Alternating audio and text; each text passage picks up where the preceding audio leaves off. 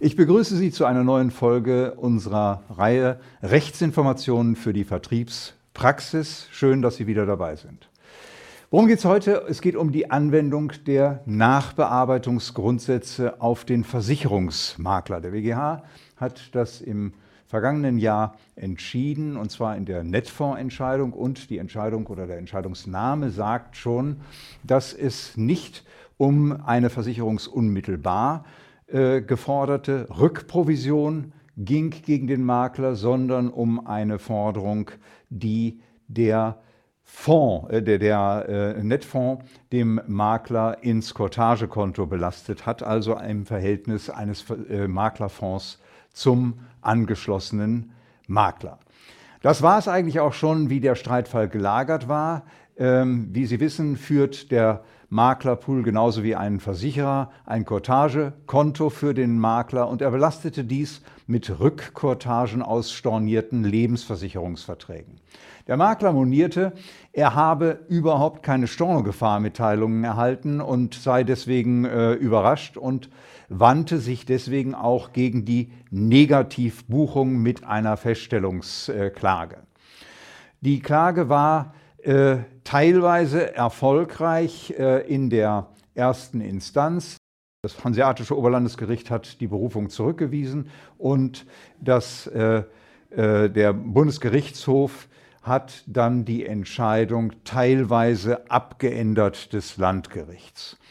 Worum geht es aber im Kern für diese Fragen? Zunächst mal um die Teilfrage, ob die Nachbearbeitungsgrundsätze anwendbar sind. Da hat der für Maklersachen zuständige erste Senat sich erstmals mit befasst mit dieser Frage und er hat entschieden, dass die Nachbearbeitungsgrundsätze tatsächlich Anwendung finden sollen. Bisher hatte der Bundesgerichtshof ja bereits offen gelassen, ob die Rechtsgrundlage des Paragraphen 87a Absatz 3 entsprechend auf den Makler Anwendung äh, findet und äh, äh, die äh, Anwendung der Nachbearbeitungsgrundsätze grundsätzlich nach 242 BGB, also dem Prinzip von Treu und Glauben, für den Makler gebilligt. Dem hat sich jetzt der Maklersenat angeschlossen und zwar mit der Maßgabe, dass Nachbearbeitungsgrundsätze immer dann greifen,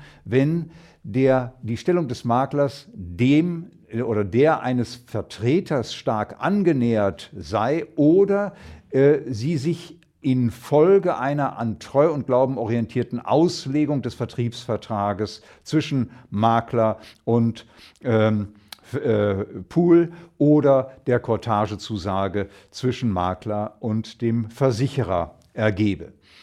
Und äh, dies gelte eben auch für die Verhältnisse des Maklerpools zum Versicherungsmakler. Also zwei wichtige Punkte. Erstens Nachbearbeitungsgrundsätze auch nach Ansicht des Maklersenats des BGH anwendbar. Zweitens, sie gelten auch im Verhältnis des Maklerpools zum angeschlossenen Makler. Was haben wir zu der Entscheidung zu sagen? In äh, kritischer Hinsicht müssen wir natürlich ähm, zunächst erstmal anmerken, dass die Entscheidung bedenklich ist, weil die Frage nicht offen bleiben konnte, ob 87a Absatz 3 HGB auf den Makler analog anwendbar ist.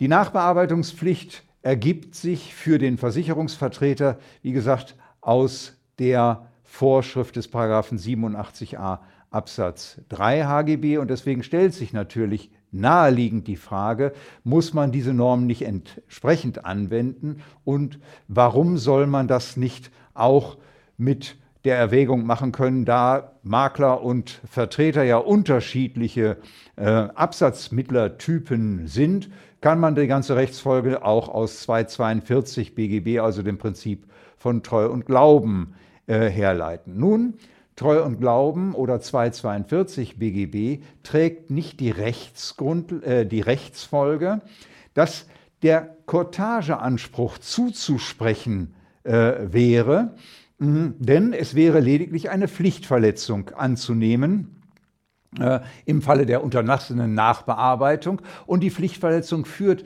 nach 280 Absatz 1 BGB zunächst erstmal dazu, dass der Makler zwar so zu stellen ist, als wäre der Versicherungsvertrag vertragsgemäß ausgeführt worden, er also die Kortage behalten könnte, aber das setzt natürlich voraus, dass der Makler auch einen Schaden hat durch die pflichtwidrig unterlassene Nachbearbeitung. Dazu müsste aber eigentlich der Makler darlegen, dass er den Lebensversicherungsvertrag bei ordnungsgemäßer Nachbearbeitung gerettet hätte oder dass er jedenfalls gerettet werden worden wäre. Dafür spricht aber kein Erfahrungssatz, dass notleidende Lebensversicherungen bei rechtzeitiger Nachbearbeitung Bearbeitung aufrechterhalten werden. Es gibt auch keine tatsächliche Vermutung in diese Richtung, also keinen Sachverhalt, dass man sagen kann, typischerweise führt die Nachbearbeitung immer zum Erhalt des Vertrages. Warum? Nun, die Gründe für die Nichtausführung eines Lebensversicherungsvertrages sind so vielschichtig. Das beginnt beim besseren Angebot, das der Kunde erhalten hat, weshalb er den Versicherer wechselt. Das geht über einen finanziellen Engpass. Das geht über äh, Schicksalsschläge wie äh, Autounfall, Scheidung oder dergleichen mehr, geänderte Versorgungsplanung und so weiter und so fort, bis hin zur reinen Unlust. Ich will nicht mehr äh, Vorsorge sparen, betreiben generell. Äh, zum anderen muss man sich vergegenwärtigen, dass der Zweck der Nachbearbeitung, den Vertrag aufrecht äh, zu erhalten, dass dieser Zweck nicht nur dadurch erreicht werden äh, kann, ähm, dass der Vertrag insgesamt ungestört gewissermaßen weiterläuft, sondern es kann eben auch eine Prämienreduzierung erreicht werden, etwa wenn die äh, finanzielle Engpasssituation des weiter sparwilligen und vorsorgewilligen Kunden überbrückt werden muss. Und die würde sich eben mindernd auswirken. Das heißt also 242 Treu und Glauben, das alles passt hier an der Stelle nicht. Die Konstruktion scheitert tatsächlich an der Rechtsfolge, die die Norm trägt. Nun, warum soll aber eine analoge Anwendung des 87a Absatz 3 HGB unumgänglich sein. Ganz einfach, der Courtageanspruch des Maklers wird agenturvertragsrechtlichen Grundsätzen unterworfen, nämlich dem Schicksalsteilungsgrundsatz. Dieser Grundsatz, nachdem die Courtage des Maklers die, äh, das Schicksal der Prämie im Guten wie im Bösen teilt, hat eine Rechtsgrundlage und zwar in Paragraph 92 Absatz 4 HGB und das ist eine Norm, die den Handelsvertreter bzw. den Versicherungsvertreter betrifft. Wird diese Norm also auf den Courtageanspruch des Maklers übertragen, liegt eigentlich nichts näher als eine Anwendung des Paragraphen 87 Absatz 3, denn wenn man 87 Absatz 3 HGB nicht anwendet, also die Schutzvorschrift zugunsten des Vertreters ausblendet, nur weil es ein Makler ist, dann wird eine doppelte Benachteiligung des, ähm, äh, entsteht eine doppelte Benachteiligung des Maklers. Einerseits durch die Anwendung des Schicksalsteilungsgrundsatzes, denn nach dem Gesetz 652 BGB entsteht der Kortageanspruch des Maklers mit dem Zustandekommen des Hauptvertrages. Die Folge ist, die Ausführung lässt den Kortageanspruch des Maklers nach dem Gesetz unberührt. Beim Vertreter ist das anders. Da entsteht der Provisionsanspruch erst mit Eingang der Prämie, aus der er sich berechnet, 92 Absatz 4, und er entfällt wenn feststeht, dass der Versicherungsnehmer nicht leistet oder die Ausführung des Versicherungsvertrages aus vom Versicherer nicht zu vertretenden Umständen teilweise oder sogar vollständig unterbleibt. Das ist die Norm des Paragraphen 87a Absatz äh, 3. Und deswegen müssen die Nachbearbeitungsgrundsätze äh, angewendet werden, denn wird es nicht zugunsten des äh, Maklers angewendet, wird dieser einerseits gegenüber dem Vertreter benachteiligt, andererseits aber auch gegenüber dem Zivilmakler schlechter gestellt. Das kann so nicht sein. Was ist an Praxisfolgen für Sie zu äh, gegenwärtigen aus dieser Entscheidung? Womit können Sie als Makler rechnen? Nun, die Nachbearbeitungsgrundsätze werden angewandt, egal welche Rechtsgrundlage, das ist erstmal positiv.